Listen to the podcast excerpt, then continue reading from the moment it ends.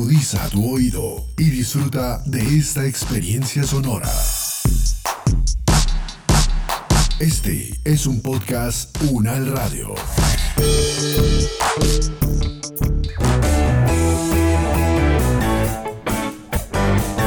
Salud Unal, contigo. Escuchar, aprender y compartir información de calidad sobre bienestar.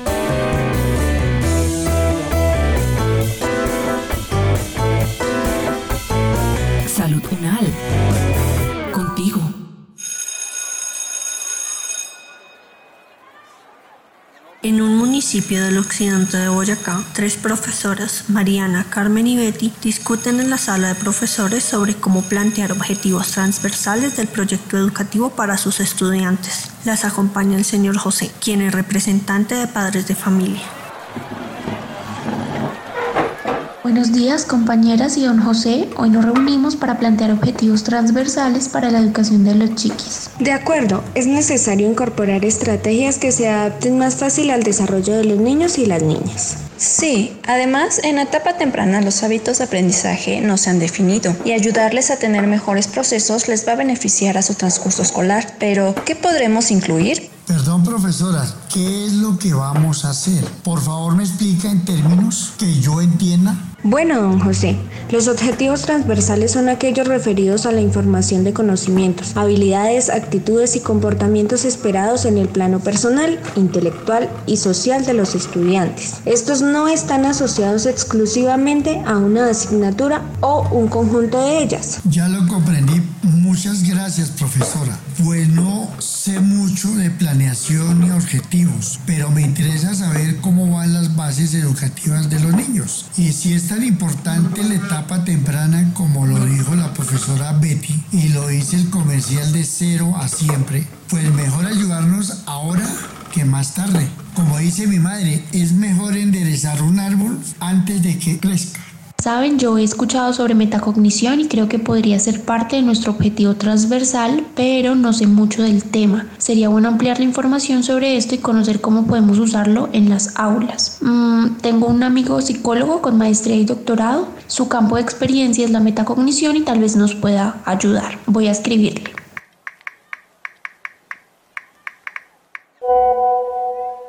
Mi amigo tiene un tiempito para contarnos. Lo voy a llamar.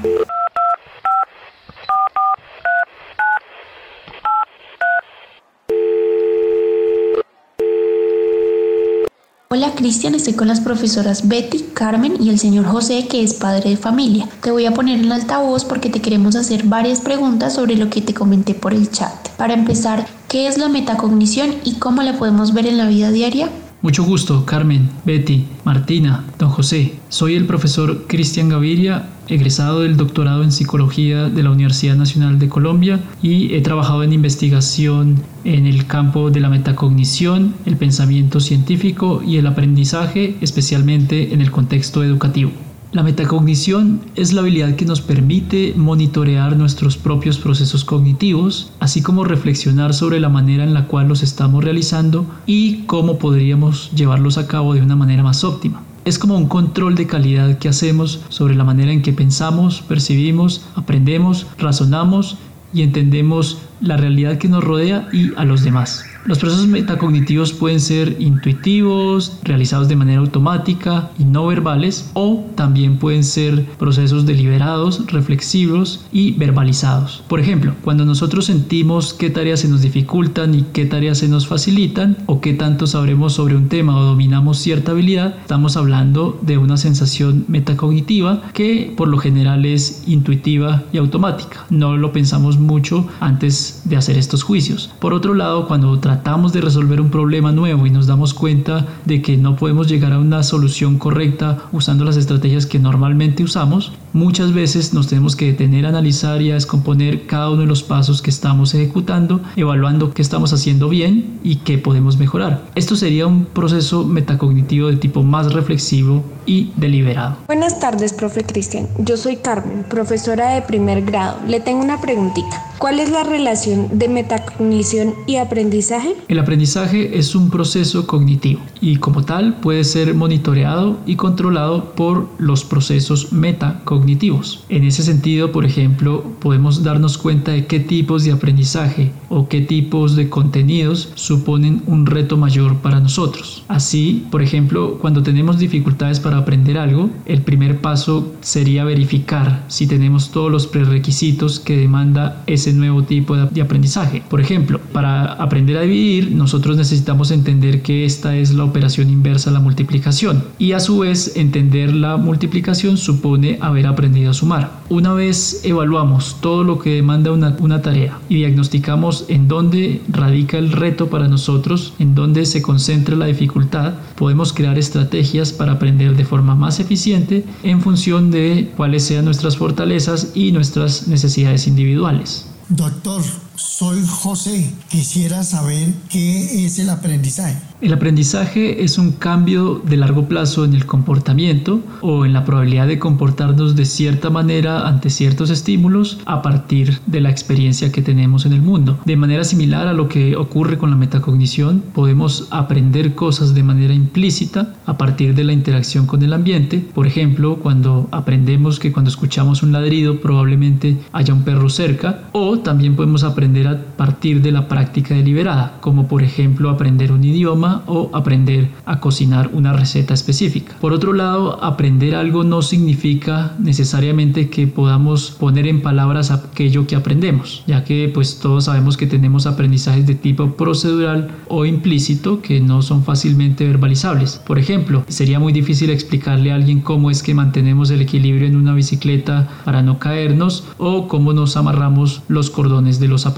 Buenas tardes, soy Betty, la profesora de tercer grado. Quiero saber saber qué es el pensamiento científico y cuál es su relación con la metacognición. El pensamiento científico va más allá de manejar los conceptos fundamentales de materias como matemáticas, física, química o biología. Una definición que me gusta mucho de pensamiento científico es esta. Eh, pensar científicamente es razonar tratando siempre de no engañarse a uno mismo. Dicho en otras palabras, eh, se trata de pensar con la mente siempre abierta a la posibilidad de estar equivocados y a la posibilidad de que la realidad sea distinta a nuestras creencias y deseos. Para lograr ese fin, las habilidades metacognitivas juegan un papel fundamental, puesto que nos permiten hacer seguimiento a los razonamientos y las inferencias que hacemos, de tal manera que podamos darnos cuenta de cuando estamos siendo guiados por nuestros sesgos, nuestros prejuicios o nuestros deseos, en lugar de ser guiados o estar orientados por la mejor información disponible. Obviamente es más fácil de decirlo que de hacerlo. Se trata de un proceso que demanda esfuerzo, es cognitivamente costoso, demanda eh, mucha atención, pero en la que uno puede volverse cada vez más eficiente conforme lo va practicando en diferentes ámbitos. Cristian, soy Mariana. Me gustaría saber cómo se relaciona el pensamiento científico, el aprendizaje y la metacognición.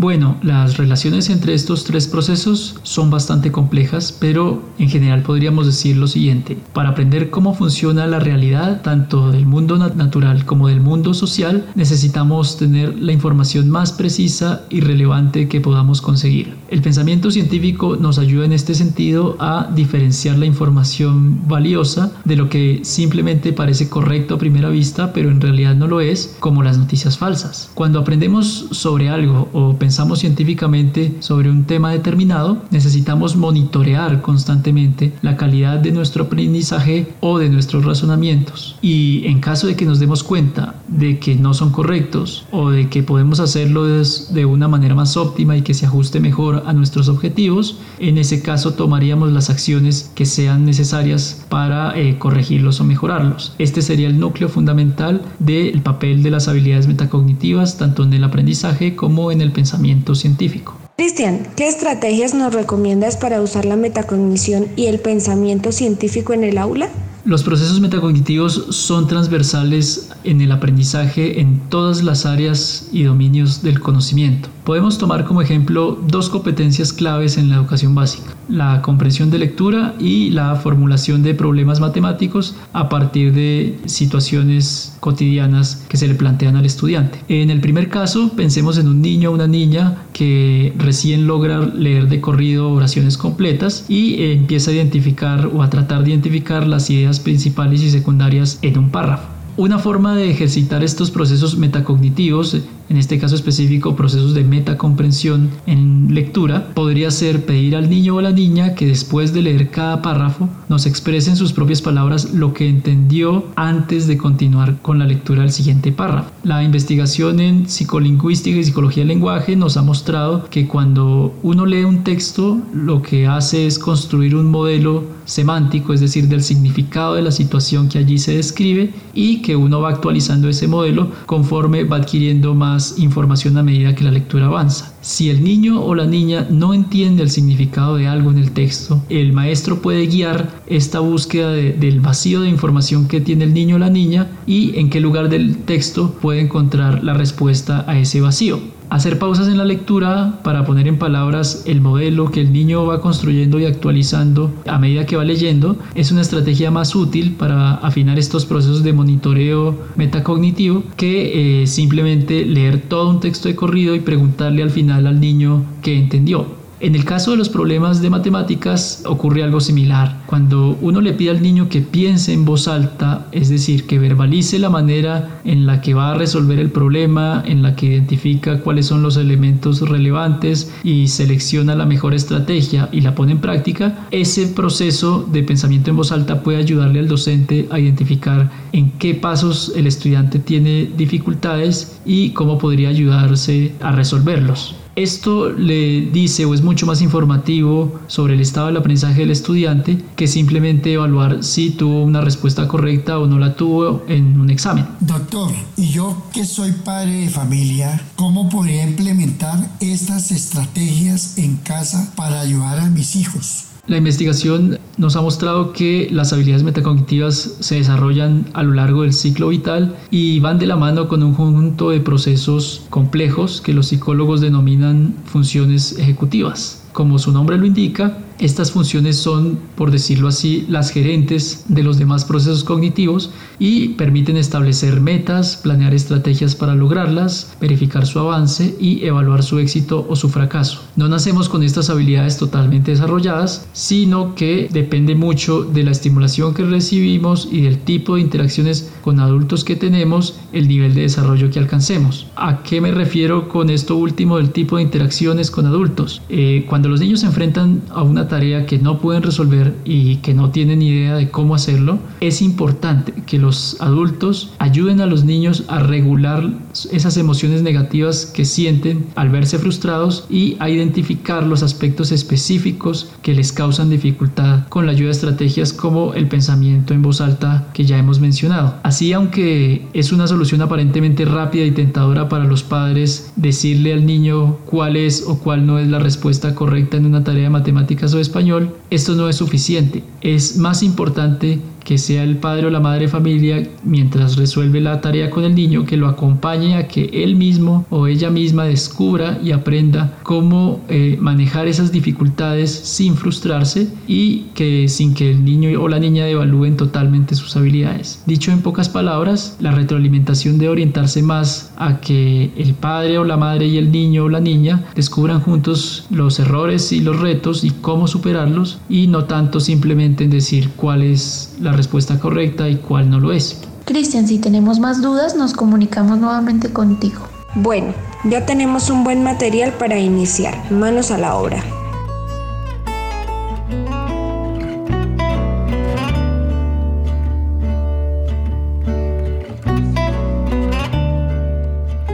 Es el momento de que cada uno desde sus hogares aporte en el cuidado de su salud y de su comunidad. Es tiempo de sumar.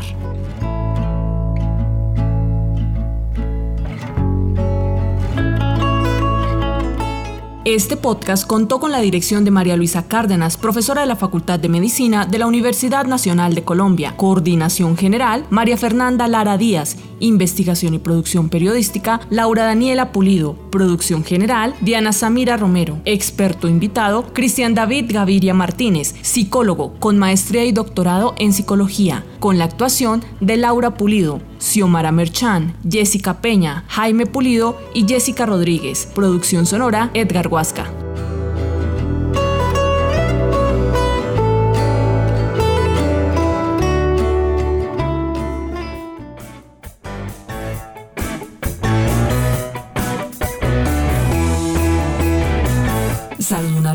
Es una producción de la Facultad de Medicina de la Universidad Nacional de Colombia en alianza con UN Radio.